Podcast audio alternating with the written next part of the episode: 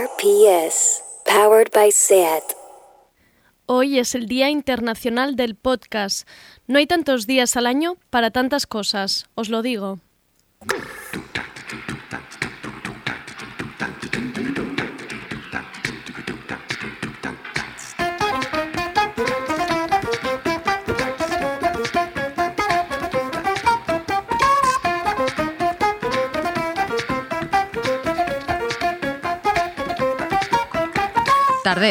Con Andrea Gómez.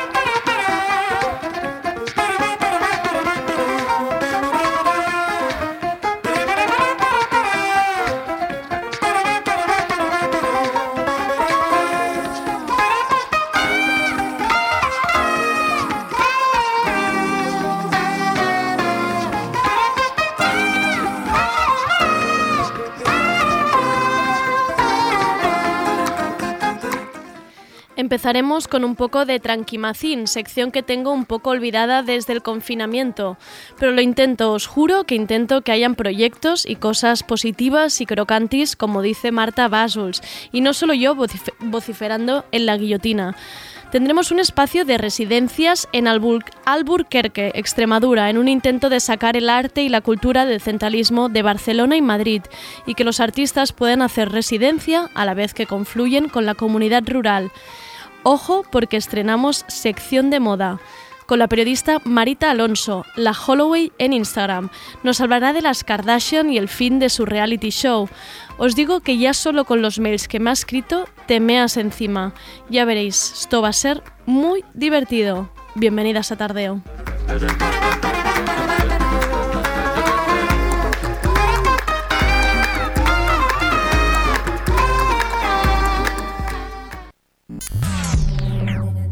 Estamos en Instagram, YouTube y Twitter. Búscanos. Somos Radio Primavera Sound.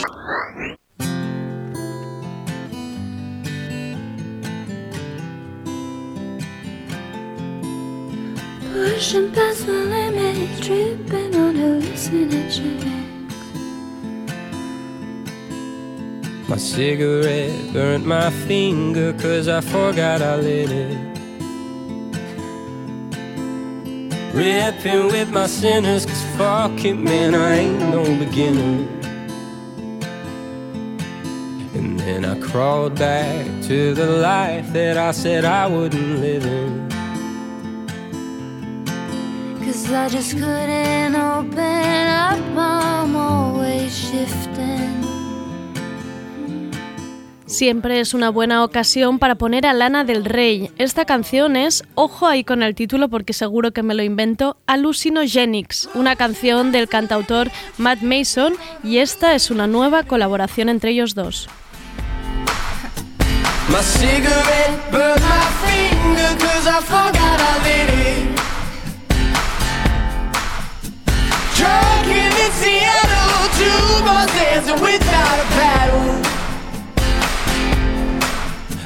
Remember your face or your hair or your name or your smile.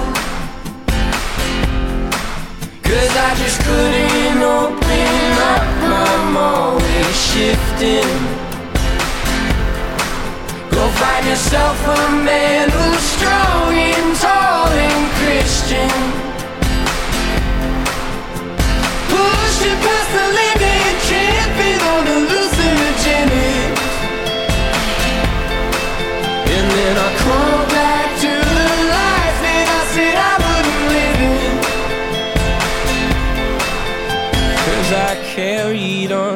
the wayward son.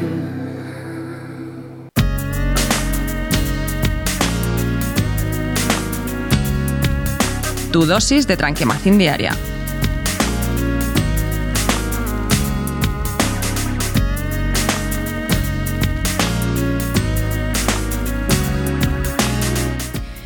Poco de tranquimacín que ya tocaba. Hoy os hablaré de uno de esos proyectos bonitos, con fuerza, con iniciativa, abriéndose paso en el arte y la cultura, pero con compromiso social, porque se puede y se debe hacer de otra manera.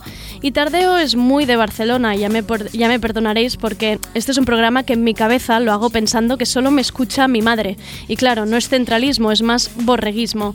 Pero sí que es verdad que cuando hablamos de cultura y arte tendemos a cierta centralidad y capitalismo. Si no es Barcelona, es Madrid. Y aquí termina todo. Y esto no puede ser. Y me hace muy feliz cuando tocan a la puerta del programa proyectos que luchan a contracorriente contra esta tendencia. Hoy quiero hablaros de microresidencias artísticas, un espacio de profesionalización de artistas jóvenes en Alburquerque, municipio de poco más de 5.000 habitantes de Badajoz, Extremadura. Y no solo por ser un proyecto que apuesta por dar voz y espacio a artistas, sino por su intención de activar la zona, de generar comunidad en espacios que suelen estar olvidados a ojos de otros. Y es un placer para mí dar la bienvenida a Tardeo a algunas de las personas que hacen esto posible. Tenemos a dos coordinadoras de las microresidencias artísticas, son Victoria, Victoria Pan, con los nombres yo, Victoria Paniagua y José Manuel Tienza. Victoria, has puesto el nombre para, para ponerme a prueba, ¿eh?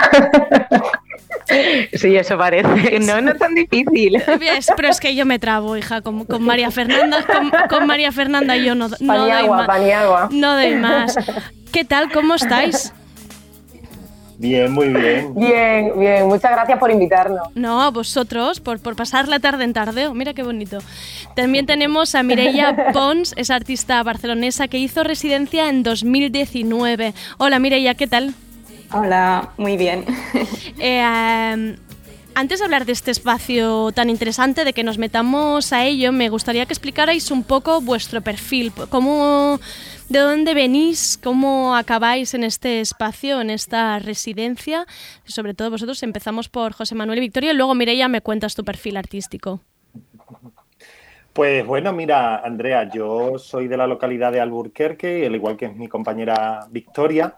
Y bueno, me, desde bien pequeñito, ¿no? Había una iniciativa cultural como muy, muy interesante, que era una escuela de teatro. Y en esa escuela de teatro, durante mi etapa de adolescencia y juventud, pasé la mayoría del tiempo y lo que me animó ¿no? a acercarme al mundo de la cultura. Es muy raro que en el mundo rural pues, tengamos acceso tan directo a este tipo de iniciativas. Claro. Lo que hizo que eh, más tarde eh, pudiera desarrollar la carrera de Historia del Arte, que me llevó pues eso, a estar estudiando pues en Extremadura, en Lisboa y en Barcelona.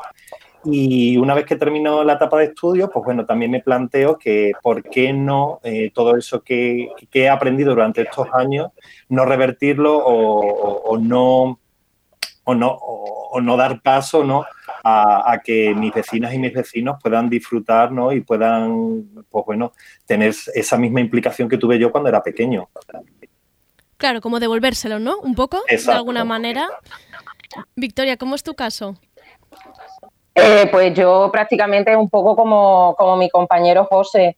Eh, yo también soy de la localidad de Alburquerque y nada, eh, yo siempre también he tenido inquietudes por el, por el mundo del arte, la cultura, eh, más centrado un poco en la música, en, en la danza. Y nada, eh, a raíz de, de, haber estudiado mi carrera, que yo hice publicidad y relaciones públicas, pues también me gustaba mucho toda esa parte de creación de contenido, y bueno, ¿por qué no centrarlo en, en, la, parte, en la parte artística y cultural?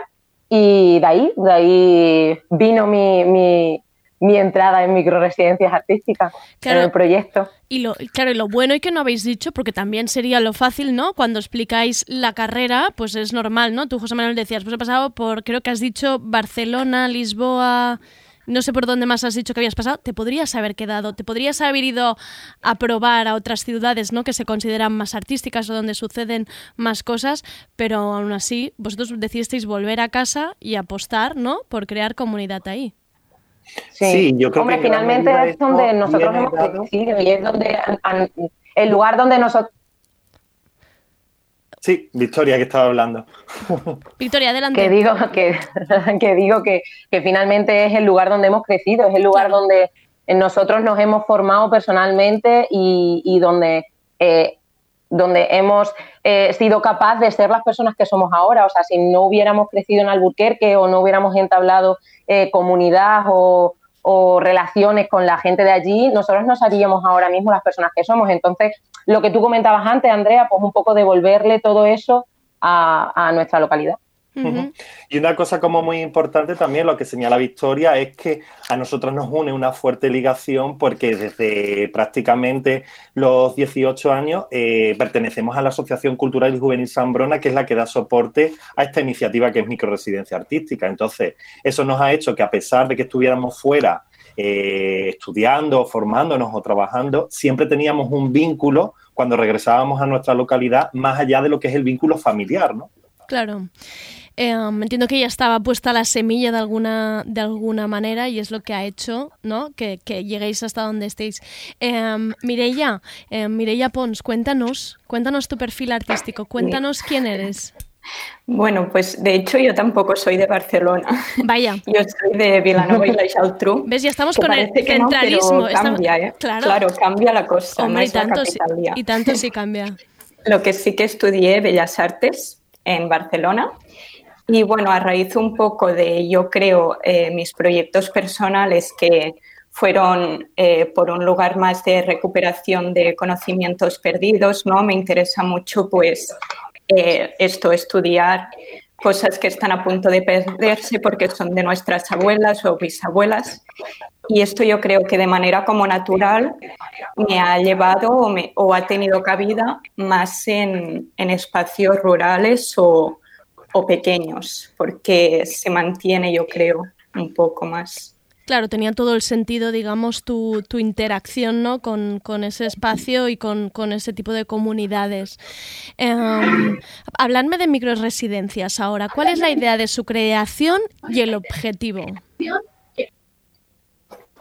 Bueno, es que en realidad microresidencias ha pasado por muchas fases, porque microresidencia lo que es ahora no es como empezó. O sea, nosotras empezamos como, bueno, principalmente en un proyecto piloto en el que artistas presentaban su proyecto y finalmente nosotros éramos como una productora que le, que le facilitaba, ¿no? Ese, o sea, o le daba ese medio para que ese proyecto pues saliera adelante. Lo que pasa que luego nos dimos cuenta que en realidad no era lo que nosotras queríamos o finalmente no era en donde nosotras nos sintiéramos cómodas y al final cambiamos el formato más que nada para, para que fuera una, una relación de, de más tiempo, que no se, te- no se terminara dentro de las microresidencias eh, o dentro de las residencias artísticas como tal, sino que luego pudiéramos seguir esa, esa relación, ese contacto continuo con, con las artistas y con las personas que vienen aquí, porque creemos que, que finalmente eso es lo más importante. Ujú. José Manuel, ¿quieres añadir algo? Sí, o sea, y, y la verdad es que al sentirnos más cómoda con un formato que fuera quizá no, en- no centrado tanto en la producción de una obra artística, sino más en el proceso de investigación Mm. y en todas las relaciones, como dice Victoria, que se crean durante la semana de, de las residencias y que luego después cristalizan en lo que es o una pequeña muestra o bueno, o, una entrega a la población de lo que se ha llevado a cabo. Pero es que a raíz de todo lo que se desarrolla durante eh, las dos semanas, que muchas veces dura la residencia, ¿no? Se articula casi prácticamente un año de programación con diferentes actividades eh, eventuales a lo largo del año que permiten activar no solamente el contexto de la localidad de Alburquerque ya, sino otros contextos pues más vinculados a lo que sería pues a lo mejor Cáceres o Badajoz, que son contextos más institucionalizados, ¿no? Como puede ser eh, el museo, y que, y que se hace como esta retroalimentación, ¿no? Pues tenemos un periodo de investigación durante el verano que luego después más tarde cristaliza en otra relación con estos ámbitos que también se ven como desde una parte como muy inaccesibles, ¿no? Me parece muy guay realmente lo que, lo que me contáis y lo que estáis haciendo. Porque es que además entiendo que es lo que dices, que no solo es relacionarse con la comunidad rural, con donde estáis, sino que José Manuel me gustó mucho en, el- en uno de los mails que intercambiamos que me, de- me hablabas de la España vaciada, ese, ese artículo de la España vacía. Eh, um, al final estáis, estáis llevando gente a, es- a esos, a esos rincón, ¿no? A, a esa España de donde la gente... a- a- esas zonas, digamos, de donde la gente es- está huyendo o se está yendo. Em, ¿cómo, lo, ¿Cómo lo vivís esto? ¿Cómo lo vive la gente cuando viene? Mireia, ¿cómo lo percibiste tú? ¿Cómo, cómo se vive? Sí, bueno, yo realmente respecto a esto, claro, creo que es como un tema conflictivo porque eh, yo siento que está como súper bien hacer este tipo de formato de residencias porque genera movimiento, Ujú. pero realmente son imposibles de hacer si no hay gente enraizada en ese lugar, ¿no? En este caso yo pude ir a Alburquerque, pero porque está Sambrona allí y sabe y conoce la población, etcétera. Así que para mí en realidad es como que la cultura estará presente en los sitios en los que haya gente viviendo y conociendo el espacio. En este sentido, claro, no creo que bueno, creo que esto, que la cultura estará en los pueblos cuando haya gente en los pueblos Claro, yo creo eh, mucho lo que ha dicho Mirella, porque al final nosotros nos ponemos y analizamos por qué la gente se marcha de estos espacios. Mm. ¿Cuáles son las poblaciones que se tienen que marchar de estos lugares? Vemos que hay un componente muy femenino en eso, es decir, que el perfil de una mujer joven, Andrea, como mm. eh, mi compañera Victoria, como eres tú, como es eh, Mirella, no tiene cabida en el mundo rural. Pues porque no hay espacio eh, en los que se puedan visibilizar. justamente con microresidencia lo que intentamos es a no, ser disidentes que están por, purulando por la, por la población o la comunidad tengan un espacio donde hacerse visibles, donde sentirse cómodos y a gusto y donde poder desarrollar sus proyectos de vida, unidos vinculados a la, a lo que es la, cultura. Pero porque para nosotros la cultura es ese espacio, ¿no? Es un espacio en el que debe ser accesible para todo tipo de personas y que debe enfrentar a todas estas políticas de vaciamiento que desde los centros se, fomentan, ¿no? Claro, el habitaje también, ¿no? Es un tema como de que hasta que no sea accesible el habitaje, mm, bueno, al final pasa, pasan cosas similares, ¿no? En Barcelona que en los pueblos que es difícil acceder a habitaje pues accesible. Entonces, cuando se solucionen como todas estas cosas para poder habitar esos espacios, pues la cultura llega seguro porque es como intrínseca a la vida. Yo creo. Victoria, ¿ibas a decir algo? No, nada, a, raíz de lo que estaba diciendo mi compañero, que, estaba centrándose como que eh, la población femenina es como la que menos cabida tiene en estos espacios, eh, lo, único que iba a añadir era que, bueno, que finalmente para una mujer en un mundo rural, lo único que a lo mejor se nos, se nos deja tener como futuro es los cuidados, o sea, encargarnos de mm, eh, nuestros hijos o, o, de la casa o no, no, no podemos tener aspiración a más en, estos aspectos. Claro. Em, iba a preguntaros también, porque también hay una, no solo lo que contabais, ¿no? El trabajo de, de, residencia, sino que también de visibilizar proyectos, visibilizar artistas, anteponéis la obra de los artistas. Em, ¿Cómo se hace eso en un, en un, lo que contaba un poco al principio, en un tipo de cultura centralizada donde parece que todo ocurre en Barcelona o Madrid, como mucho alguna cosa en Bilbao, pero parece que mm, todo tenga que pasar allí, que no hay voz en los medios, no hay voz Cuesta, cuesta, yo entiendo que debe costar. ¿Cómo, cómo lo hacéis todo esto? Pues eh, bueno, o sea, lo, principal que para nosotras es hacer como, pues, pensar, ¿no? O, pensar cómo construir, como decía Mireia, habitar este espacio de una manera más accesible para todos y para todos. Y a partir de, de esa reflexión que hacemos como grupo, como el grupo de microresidencia, vamos articulando diferentes aliados, aliados que están en el contexto y aliados que están fuera del contexto. Y en la relación de estos aliados que vienen, como puede ser Mirella, al contexto y nos permiten tener una mirada sobre ciertas partes de la localidad. De hecho, ella llegó en el 2019 y la residencia del 2019 la dedicamos al cuidado, a visibilizar a todas esas mujeres que en la localidad se dedican al cuidado de forma profesional y no profesional, que es la que sustenta la vida en nuestras comunidades y que muchas veces pues no, no, no están en el espacio público o son visibles en un mundo como puede ser el mundo de la cultura. Y con esas estrategias de, alianzas, ¿no? como por ejemplo en el 2018 llegó el colectivo El Palomar aquí a, a Alburquerque, pues también nos imbricamos y nos relacionamos con quiénes son los referentes en, temáticas LGTBI o que están ya en la lucha en nuestra localidad y ponerlos a dialogar con, esos proyectos artísticos ¿no? Y, de esa retroalimentación de artistas a lo mejor que a lo llegan de, un espacio central a, eh, artistas, eh, personas interesadas que, están en la comunidad, como durante una semana conviven y se relacionan. Mm-hmm. Mm. Yo no te- esperaba, Ella quiere añadir que, que añadan cualquier cosa. es- esperaba si alguien quería añadir. Claro, entiendo lo que me, lo que me, mm, en mi cabeza me estoy imaginando sin conocerlo. Entiendo que vuestra comunidad, vuestro municipio, debe estar incluso acostumbrado, lo debe dar incluso por sentado que esté sucediendo todo a su alrededor. em, esta especie de, de exposiciones o, o- o re- interrelaciones que hay con los, con los artistas. Em, os iba a decir, ¿llamáis al resto de municipios para que llamen? Me, me- me apetece que llaméis al resto de municipios también para que lo hagan. Eh, No, nosotros no llamamos a, ningún municipio más. Qui- Quiero, quiero, quiero que Pero bueno, sí que es verdad que, que todo el mundo está todo el mundo está invitado a, a que venga al Burquerque, a, a que comparta con nosotras de las microresidencias y de lo que microresidencia nos da. Eso sí, pero, pero sí que es verdad que nosotras en estos momentos no nos planteamos en ir a otros municipios a, a lo mejor a activar estos, estos espacios o estos momentos.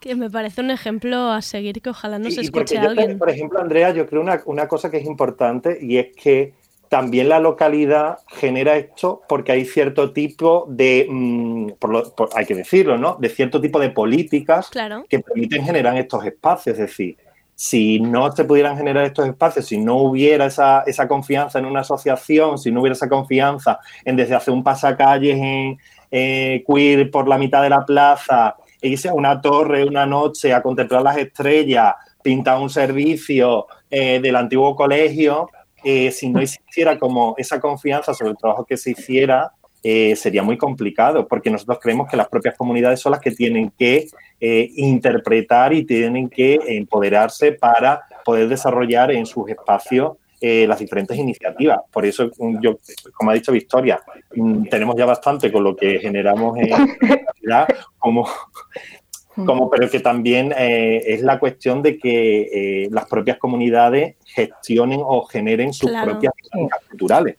Es que me No, pero que sí que es verdad que es que Alburquerque nos ha dado como ese pie, porque era lo que comentábamos antes. O sea, eh, Alburquerque es un sitio o un municipio que, que- que tiene mucha cultura en sí, tiene mucha, mucha fiesta, por, mucha fiesta tradicional, por decirlo de alguna manera. Eh, de ahí que, que hubiera una, una asociación de teatro, eh, o, sea, una escuela de teatro.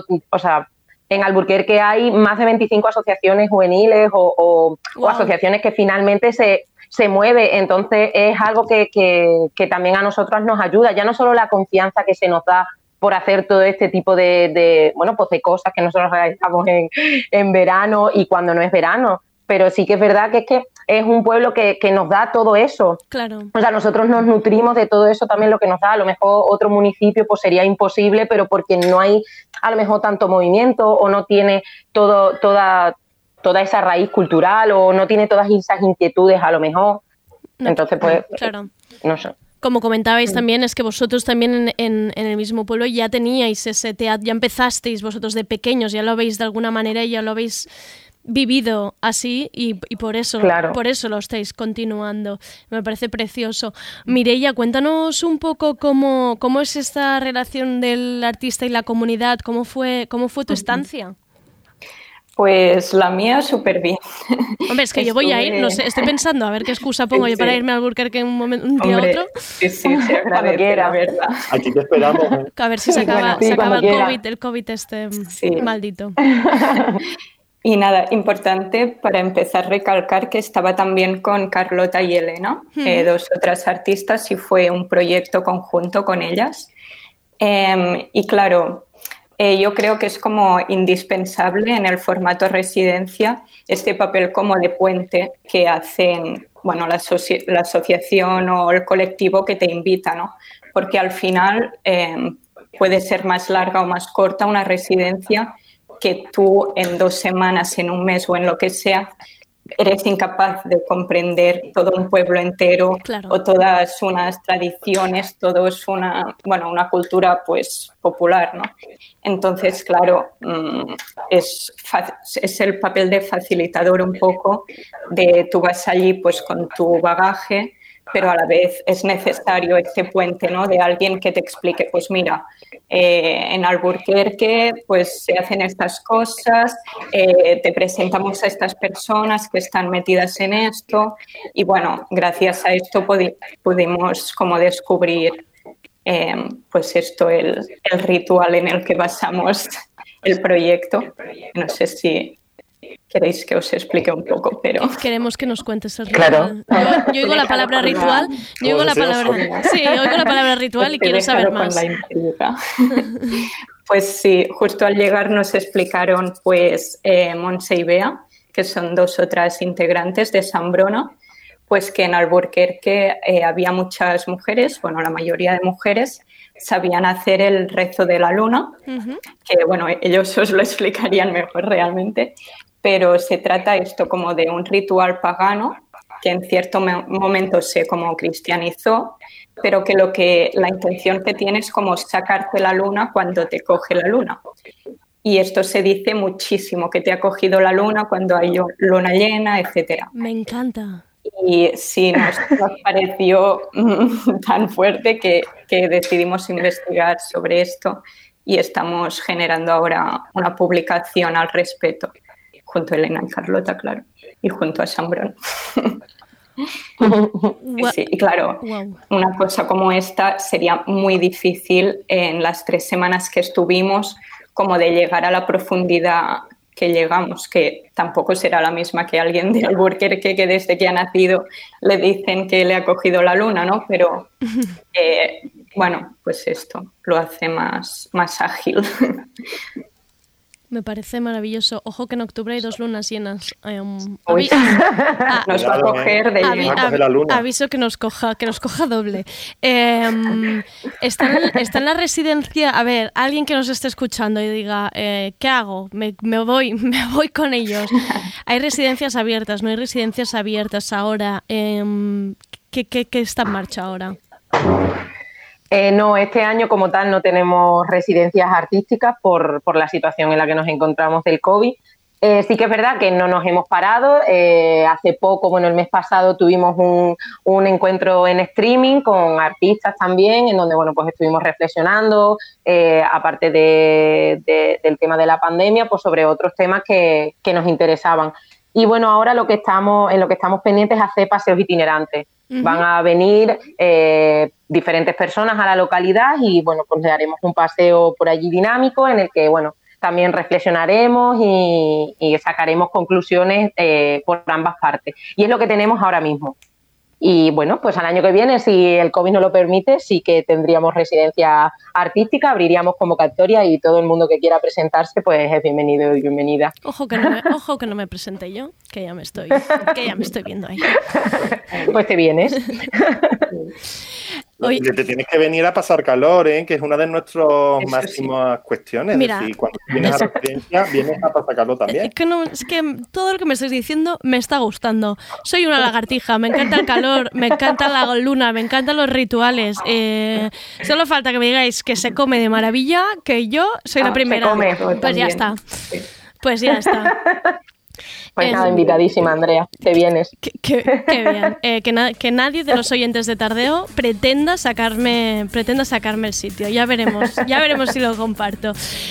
Muchísimas gracias por entrar hoy a Tardeo, por este proyecto, por lo que estáis haciendo. Gracias por la labor que hacéis, José Manuel y Victoria. Me parece increíble, me parece muy bonito que gente como vosotros vuelva a, su sitio de origen y trabaje así de esta manera.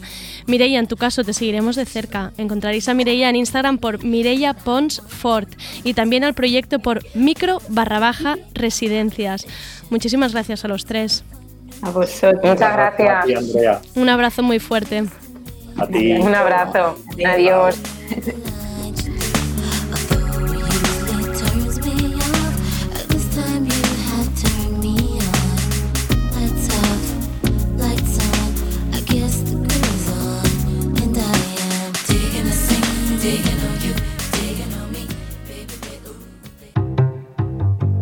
Tardeo, porque no se puede saber de todo.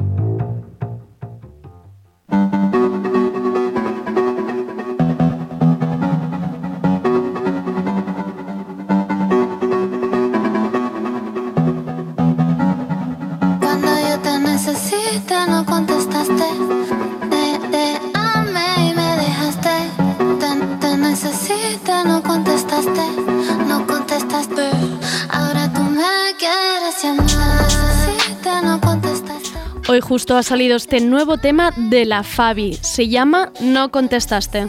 No contestaste,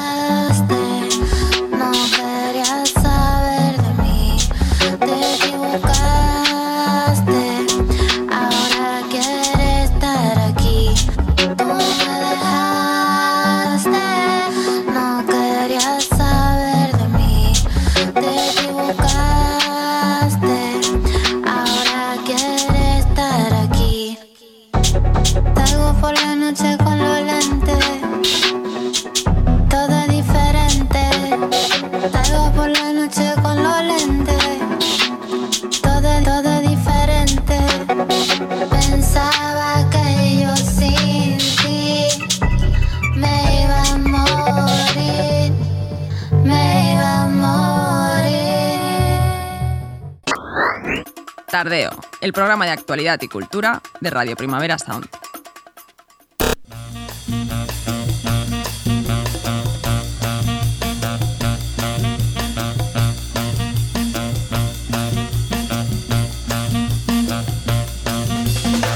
Pasalerda de moda con Marita Alonso.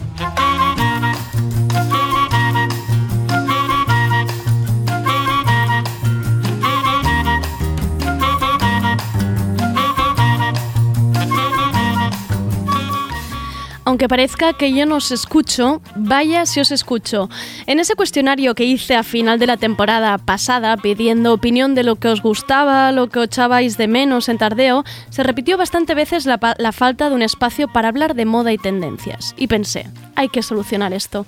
Y dándole vueltas a ver quién podía hablarnos de moda desde un punto de vista diferente, sin la tirantez esa de las grandes cabeceras de moda y sin hablarnos de faldas imposibles de 2.450 euros, me vino un nombre a la cabeza.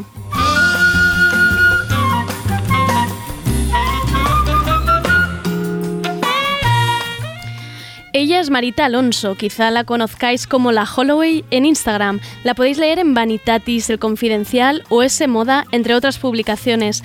Tiene además dos libros en su haber, porque lo suyo en realidad también son las desgracias amorosas. Antimanual de autodestrucción amorosa y este año publicaba con temas de hoy Si echas de menos el principio, pues vuelve a empezar.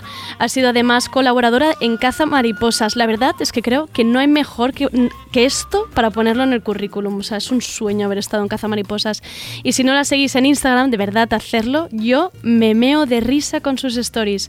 Y aquí la tenemos. Bienvenidas a la pasalerda de moda. Hola Marita.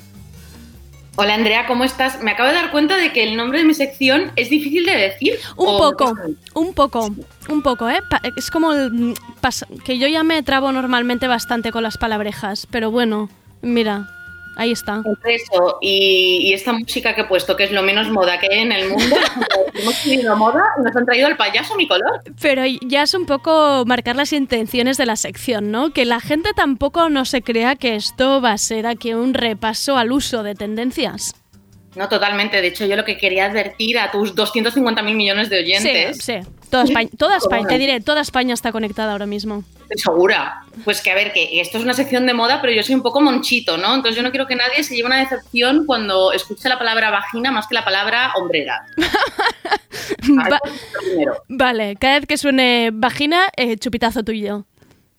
Pues hasta luego. O pene, que también es que voy, voy confundiendo, voy confundiendo. Lo que tiene. Óyeme, yo tenía una, una pregunta personal totalmente fuera de la sección y de todo. ¿Por qué la Holloway en Instagram? Ah, pues eh, la Holloway es por el personaje de John Holloway de Mad Men, que es la, la tetona pelirroja. Vale, amiga. Es que te has quedado a mí. Para mí eres la Holloway, como si no tuvieras nombre, ¿eh? Pff, Es que, mira, mm, te- Marita en realidad yo respondo más a Marica, que me pega más. Y de- yo cada vez que oigo Marica por la calle me giro, o sea que, bueno, la Holloway me va bastante. Eh, Pues nada, pues mm, Marica me voy a referir a partir de ahora. Venga, o maricón me puedes llamar. Hoy te vamos a hablar de un, de un temazo, Andrea, que es... A ver, a bueno, ver. a ver, esto- la noticia que, que ha cambiado realmente el mundo eh, no viene a ser esto de, de vivir en una pandemia, porque, a ver, no es nada equiparable con el dolor que ha desencadenado en mí y en el mundo, yo creo, el fin del reality de las Kardashian. O sea, yo aquí Atención. tendría que haber dicho que, que un- una música así como de... me ha desgraciado la existencia. Yo no duermo, no como, bebo, eso sí, pero mm, estoy un poco triste. Y entonces, eh, no sé, hoy os quería hablar de estas mujeres que han visto en su vida más unicornios que penes blancos. Además, ¿por qué? ¿Por qué esto en la sección de moda? Pues porque ya se han cambiado el mundo del- de la belleza y de la moda. ¿No lo crees? Hombre, la, la verdad es que sí. Yo te de confesar, ya para empezar, tampoco porque no, ya no me taches, ¿no? Porque yo había visto algunos capítulos en su momento del, del reality show de las Kardashians, pero no lo había visto religiosamente todo a su tiempo. Pero en el confinamiento los metieron todos en Prime, en, en Amazon, y algunas temporadas también estaban en Netflix. Y dije, ya está, es la mía, estoy en ello. Y es un sueño ver cómo empieza todo, ¿eh? Es una maravilla. Al principio no son millonarias. No, claro, que tienen una, que tienen una tienda que parece un puesto del mercado San Antonio. Total. Es que es una maravilla. Yo dije, ¿pero esto qué? Yo confieso que yo fui a la, a la tienda de... No, de cuéntamelo la- todo. La de Nueva York, yo fui a la de Nueva York Vale. y era, bueno, pues era un pinky, o sea, era guau. O sea, era como, como un vómito de, de horteradas, o sea, es todo lo que me gusta. Yo disfruté mucho, me froté con los vestidos, dejé maquillaje en los vestidos como ellas en las paredes, pero bueno, la- ya han cerrado la tienda, obviamente. O- obviamente. Imagino que no había ninguna de ellas cuando fuiste allí. No, no te encontraste con ninguna. Hubiera sido fuerte favor. esto. No, por favor, no, no, no, me habría dado un infarto. Yo tengo que decir que he tenido delante en, en un evento de una marca de moda, no vamos a hacer publicidad. No, hasta que no, Luego nos, hasta que no nos paguen, no. Exactamente, que me manden ropa. Eh, pues yo tuve delante a Kendall Jenner, que Ah. es la segunda que menos me gusta. Vale. Porque a mí las que no se operan no me gustan. Entonces, Kendall está operadita, pero no. Y además va como de, "Eh, yo paso de esto. Y a mí no me gusta la artificialidad. eh. Entonces estaba belincoso que me interesó más, la verdad. Vale. ¿Y no la tuviste delante y alguna anécdota así que contar? Pues nada, que yo solo quería que apareciera Kim Kardashian, que apareciera Kris Jenner, que apareciera Kylie, que apareciera Chloe, las que me interesan, porque Courtney y ella me dan igual. Entonces, ¿qué le iba a decir? No me gusta, puta, No. quita. No. Mucho más elegante, como ves. Me fui a la barra libre. Vale, vale. Entonces yo, yo es que, yo es que me, me he- me he ido con mis preguntas personales, pero volvamos al show. Cuéntame. Volvamos. show. A ver, lo primero que te voy a decir es que a ti te gusta, por lo que veo. A mí Sí, sí. también. Y a mí, pues el fin de las Kardashian me ha destrozado un poco la vida. Pero como hay que tener siempre posturas diferentes, como en la cama, yo hoy te traigo la opinión de mi amiga Yedet, que, además está triunfando. Iba a decir está petando, pero digo que me creo que soy un de los 90. Pues sí, soy una chavala vieja. El caso, que, mm, que ella es muy fan de las Kardashian, está petándolo ahora con veneno. He dicho petándolo otra vez. Em, pero bueno, es que ella cree que, que ya ha llegado el momento de, de que se retiren de la tele. Entonces, primero quiero aclarar Vamos. que en el audio, cuando dice algo de tu show, esto no es mi culpa, ¿eh? No, no, eh, tengo, es que yo me he oído este audio y tengo comentarios al respecto. Vamos a escucharlo. Hola Marita, muchas gracias por tenerme en tu show. Soy Yedet, para quien me esté escuchando y no me conozca, soy una gran fan de las Kardashians. Veo el reality show de ellas desde hace 10 años ya. Madre mía, cómo pasa el tiempo. Am, y el otro día nos sorprendieron a todo el mundo con la noticia de que no iban a haber más temporadas. Pensaba que me iba a poner más triste, pero es cierto que como gran fan que soy, esta noticia a mí me alivió, porque es cierto que lo único interesante que han hecho estas últimas temporadas ha sido comer ensalada. Ah, entonces, creo que hay que saber cuándo marcharse y, y ya estaban estirando demasiado el, el- el chicle, así que al final podemos seguir al día de lo que hacen, pues viéndolas en Instagram y leyendo la prensa.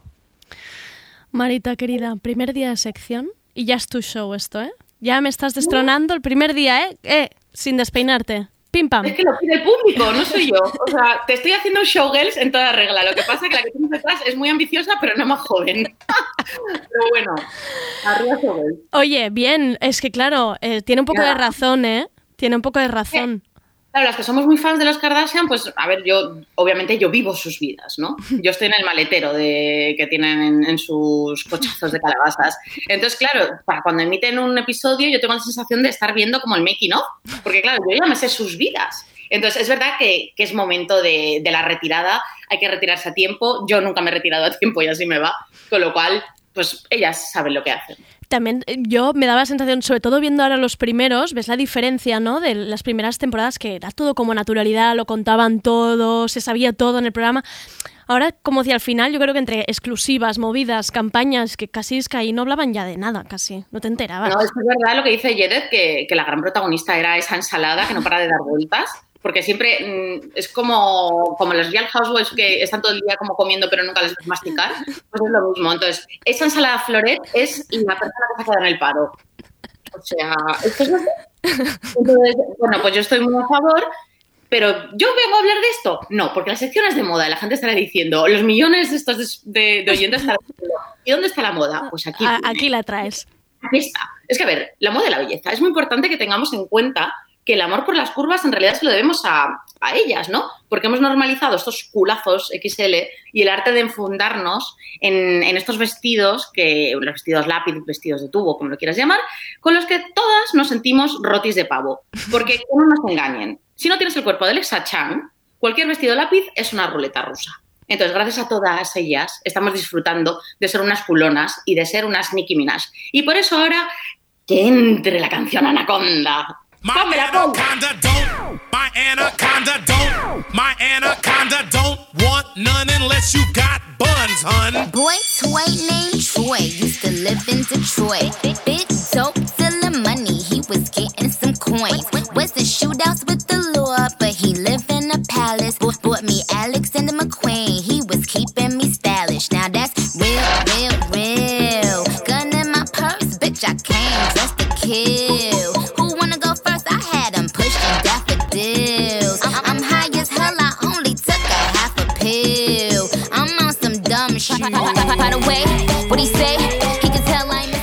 Tengo que decirte, Manita, que tenía a los técnicos dormidos, a David y a Rob, que llevan todo el programa sin hacer ni pito caso, ha sido sonar esta canción y estaban los dos bailando en el estudio. ¿Te lo puedes creer? Los acabas de levantar. Que ibas a decir que estaban dormidos y que cuando he aparecido ellos han emocionado. Bueno, eso, eso creo que también. Creo que también están, eh, están emocionados igual. Pero, pero estaban bailando, que eso es importante. Es que Anaconda es un temazo. Pero, a ver, yo soy muy consciente que estoy diciendo que han normalizado las curvas, pero todos sabemos que las curvas de las Kardashian están cinceladas por los cirujanos. Pero, a ver, ¿acaso la Yoconda se pintó sola? Toda obra de arte es fruto del trabajo de un artista. Y entonces, en esta oda al universo terrenesco que estoy haciendo, eh, yo soy muy consciente de que estoy aquí creando ya problemas, dismorfias y todas esas cosas, porque es un poquito peligroso decir que estas curvas las podemos tener cualquiera. Entonces, yo os voy a leer un extracto del libro Bossy Pants de Tina Fey. ¿Vale? ¿Qué digo yo? ¿Lo podría haber buscado directamente en español y así estaría bien traducido? Puede ser. Pero como soy una snob, he dicho, no, lo traduzco yo directamente del libro. Así que Ah, ahí va. Ahí va la traducción. Interpretación. Ahí va la interpretación. Venga, ella dice, ahora se espera que cualquier mujer tenga ojos azules, voluminosos labios, una nariz pequeña, una piel sin pelos digna de asiática bañada por un bronceado californiano, un culo de bailarina de dancehall jamaicana, las interminables piernas de una sueca, pies pequeños de japonesa, los abdominales de la doña lesbiana de un gimnasio, las caderas de una niña de 9 años, los brazos de Michelle Obama y las tetas de una muñeca. La persona más cercana a este look es Kim Kardashian, que como sabemos fue creada por los científicos rusos para sabotear a nuestros atletas. ¡Tarán! Es que verdad, porque ellas no nos venden esas curvas que te salen cuando lo más cercano a una ensalada que te comes es una salida rusa, sino que esas curvas imposibles lo que vienen a hacer es acomplejarnos un poquito más si cabe. Eso es verdad. Y eh, lo que me acabas de descubrir eh, en esta sección de moda, además, es que Tina Fey tiene un libro. Es así de maravilloso, que yo no lo sabía. Pero, no- o sea, Bossy Pants es un libraco, porque además Tina Fey, eh, como ella es ya la loca, la loca, ¡ah! Tina Fey me encanta, me apasiona, es una de mis cometas preferidas. Dirty Rock es mi serie preferida. O sea, O sea, que lo hace todo esta mujer. O sea, lo hace todo bien y encima saca un libro y habla de la Kim Kardashian. O sea, ya te mueres y... eh, Maravilla. Pero Maravilla. bueno, pues mira, de nada, te digo ya. Y otra cosa que han hecho aquí mis Kardashian es que Sí. tenemos que tener en cuenta que los que hemos crecido en los 90, pues a ver, eh, lo hemos hecho con la delgadez esta del heroin chic, ¿no? Pero entonces, cuando de repente la culona de Kim desbancó a Paris Hilton, esto fue un triunfo. Que por cierto, no sé si has visto el, el documental de Paris Hilton. No todavía, lo tengo apuntado. Por favor, Maravilla. ¿eh? Hay un momento muy icónico que está Paris Hilton saliendo del coche y está detrás Kim. Y entonces se ve a una fan que le pide una foto a Paris y pega un manotazo a Kim porque, claro, Kim no era nadie. Plan, fuera, ¿quién eres? Claro, y ahora mira, ahora, pues, pues, pues ¿quién es Paris Hilton? Pues Claro. otra diva.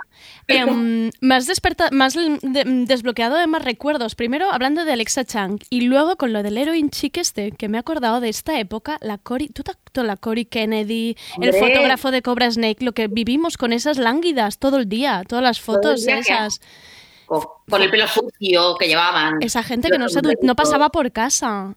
Ni por casa ni por la ducha pasaba esa chica. O sea, te digo ya. Y es que además me ha dado por buscarlo, claro, esto lo miras ahora, em, que en esa época el Max Hunter, este, el fotógrafo este de Cobra Snake, que estaba saliendo con Cora Kennedy, que tenía 16 años. Esto, No, claro, es que Eh, ¿Esto qué? ¿Esto qué ahora? Ah, Es que el, claro, el, el fotógrafo novio de influencer puede ser o maricón o, o abusador. Tú Claro. eliges. escoge tu propia aventura. Totalmente. Pues yo elijo a Cory. Pero claro, es que ahora por eso digo que, que vamos a poner la canción de Bootylicious de Destiny's Child que celebra estas curvas, este mundillo.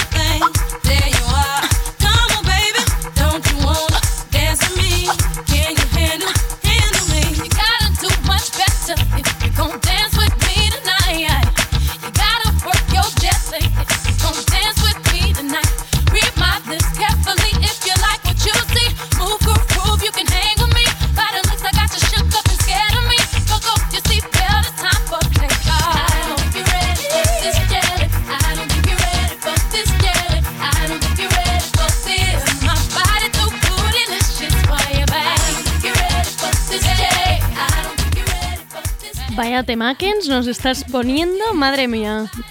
¿Cómo se nota que, que no estoy nada al día con la música, sobre todo? No, eh, es que quiero decir, ¿para, para qué, ¿para qué estar al día pudiendo poner estos temazos? Pudiendo poner a las Destinies. Oh, maravilla.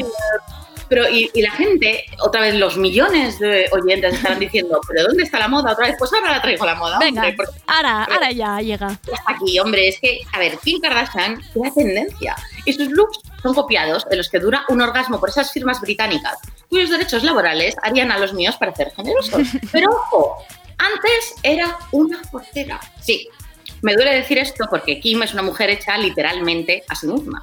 Pero vamos a recordar ese momento en el que Kanye West, esa persona horrible, le tira medio armario y le compra ropa nueva como si fuera su Barbie. Kanye is coming over today with his stylist, and he's giving me a full clothing makeover. Hi, how are you?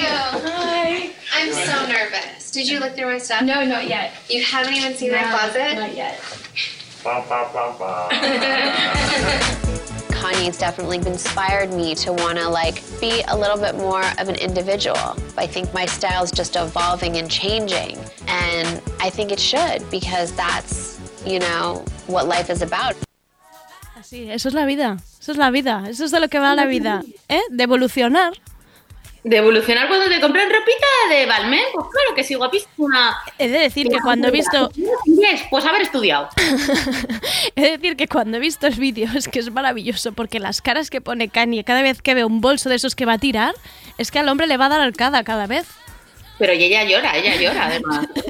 Pero tengo que decir que él dice, a partir de ahora vas a estar en las listas de las mejor vestidas. Y lo logra. Ya, ya, ya. No, Lo no, es que es, es una, es una buena campaña todo lo que crean estos dos. Es que al final lo consiguen.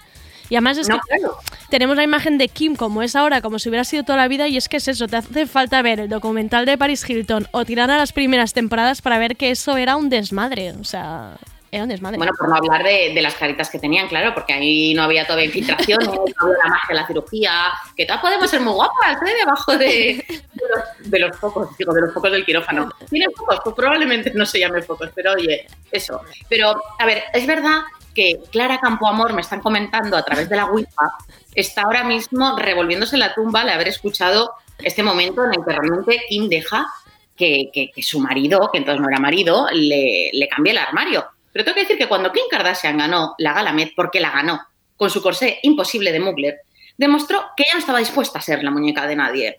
Cuando Kanye le dijo que no se sentía cómodo con ella mostrando tanta piel, su respuesta fue icónica.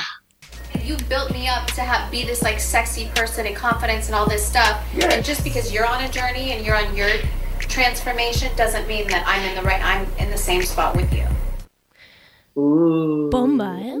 Bomba. Ayúdanos a explicar un poco el contexto, porque ahí hay un poco, hay un poco de conversación previa y para ¿por qué no todo el mundo está puesto en inglés? A ver, Ni las Kardashian, porque No, si claro, no, claro. no estaremos una pandemia. Pues lo que pasa aquí es que, claro, Kim Kardashian lleva eh, un, un traje hecho a medida por Mugler, que es muy amigo de Kim y que ha estado además ella eh, llevando looks de- del archivo de la marca, looks que han llevado las supermodelos y que se han ajustado obviamente a ese cuerpo cincelado imposible.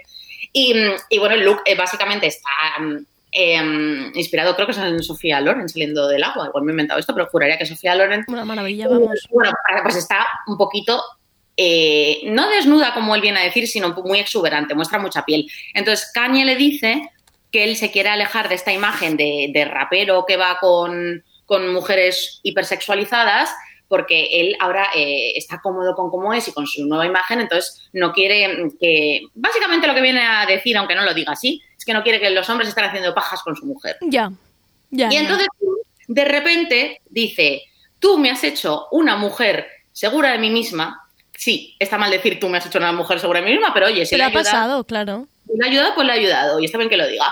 Em, pero entonces, lo que le viene a decir básicamente es que vaya a pasear esa masculinidad herida y frágil porque ella va a hacer lo que le salga del corsé de Mugler. Claro que sí. ¿Y qué hizo? Y esto se lo dijo además mm, horas antes de la gala. Pues ella se lo puso y fue, piel de gallina tengo.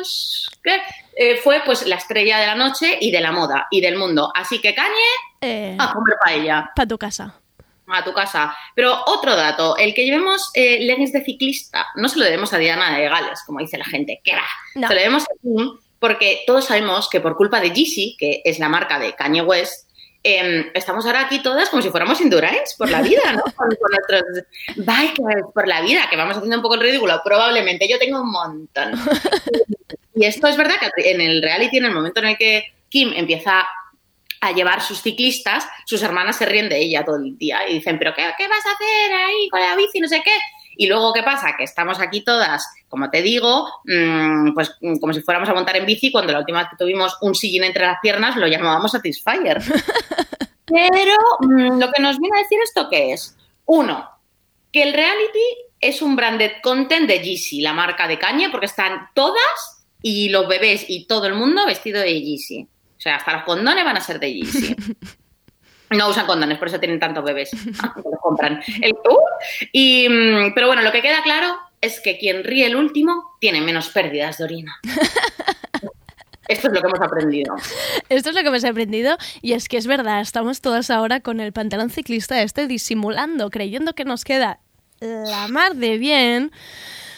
Cuando, bueno, mejor no opinar, chiqui, porque... Y con el camel toe asomando siempre, porque es lo que pasa, que a no ser que sea Jessica Goicochea, que, que yo creo que no tiene ni vagina ni clítoris porque le queda todo perfecto, y lleva unos bañadores. Esto es moda, esto es moda, Andrea, esto es moda lo que te estoy diciendo. Es que me encanta, es que esta, esta sección es maravillosa, esta sección es maravillosa. estos- Estos bañadores que, que- que- Que lamen, que lamen algo ahí. Es que en serio yo a mí me ha dado agobio de vagina y tengo trauma por culpa de Goicochea.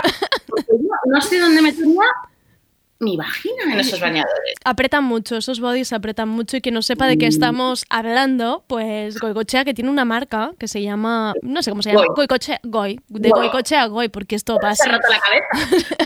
Hubieron unas reuniones, unas reuniones ahí con desayuno, bueno, no que tampoco desayunan mucho, pero, pero son unos bodies y unos bikinis eh, que realmente es eso, no sabemos dónde entra la vagina ahí dentro. Es algo complicado. Y en realidad, ahora que me dices esto, yo es que todo lo relaciono con las Kardashian, me ha recordado cuando hablo de esos bikinis imposibles a un bikini de Chanel, ¿Mm? que es mínimo, que es de la época de los 90, que en pasarela creo que llevó Claudia Schiffer, esto me lo puedo estar inventando, que te tapa los pezoncitos y luego tiene el, el logo de Chanel, lo que viene siendo en la vagina, y que es un bikini que, atención, no solo tiene Kim Kardashian, sino que ¿quién tiene también? La pantoja. Y justo me iba a hablar, me acaba de venir esto, pero es que justo a hablar de otra cosa. La primera en ponerse el chándal con tacones fue Isabel Pantoja. Esto es así. Pero Kim Kardashian ha hecho más por la moda deportiva que la cuarentena. Porque, a ver, con sus malditas fajas y con su maquillaje corporal, nos ha recordado además no solo que podemos llevar mm, chándal y que estemos monas, o eso creemos, sino que la perfección de las famosas tiene más efectos que Avatar. Y a ver, nos hemos acostumbrado a que de un plano a otro parezcan eh, la princesa de Frozen y de repente el príncipe de Bekelar. Porque claro, nos hemos dado cuenta por fin de que las famosas tienen esos pelazos gracias a las extensiones y a las peluquitas. Entonces, yo lo que os vengo a decir hoy es que tenemos que dejar de buscar en Yahoo Respuestas qué echarnos en el pelo para que nos crezca más rápido. ¿Por qué? Porque en Yahoo Respuestas la respuesta siempre es semen. No te eches semen en la cabeza. Que entre peluquitas.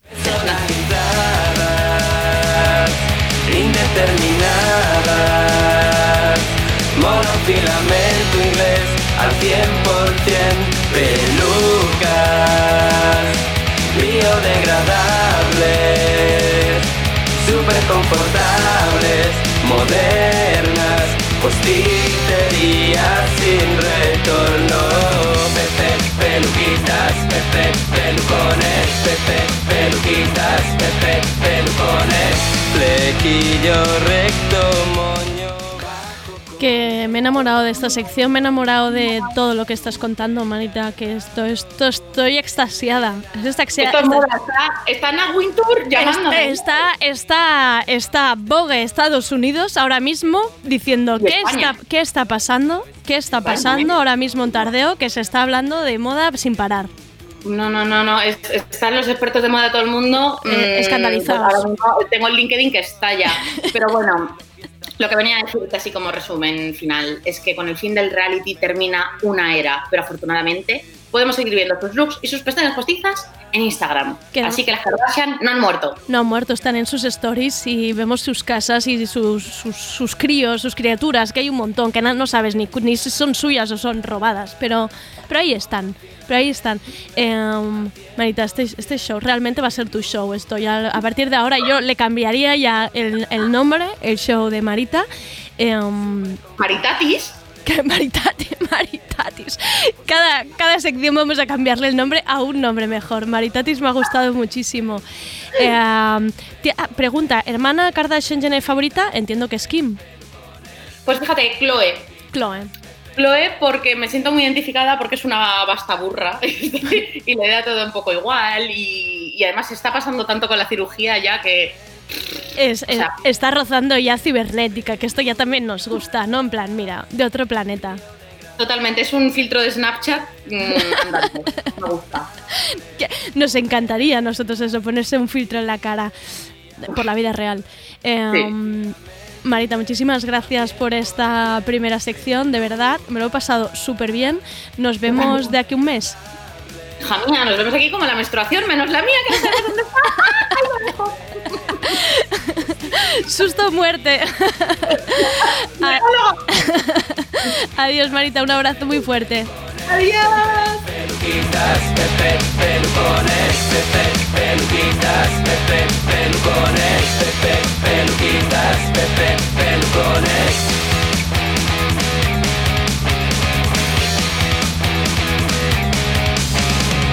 Pepe, peluquitas. RPS. Pum, chico, pum, chico, pum, deja de bailar. Pum, chico, pum, chico, pum, deja de bailar. De verdad que acabo este tardeo con dolor de barriga de lo que me he llegado a reír y no quería incluso hacer mucha carcajada para que se oyera bien la sección, pero de verdad que casi se me escapa un poco de piso. Ha sido muy fuerte esto que ha ocurrido. Os dejo con el grupo Ginebras que sacaba la semana pasada su álbum debut Ya dormiré cuando me muera. Esta canción se llama Chico Pum. Y hasta aquí el tardeo de hoy. Yo espero que os hayáis reído también en casa, espero que sí. Mañana deciros que hablaremos del festival Letras Heridas de Sergi Couchard. Nos contará cómo va la pelea de temazos en This Is Not a Song Chart. Y atención que estrenamos sección con Albi. Sé que será un espacio increíble de debate, preguntas y contradicciones. Y mañana viene con un temazo. ¿Qué son los cuerpos válidos y qué no? Atención. Muchas gracias a David Camilleri y Rob Román por hacer que Tardeo suene tan bien. Soy Andrea Gómez, gracias por escucharnos. Ayer, por cierto, dije gracias por escucharme y no dejaré que ocurra esto nunca jamás.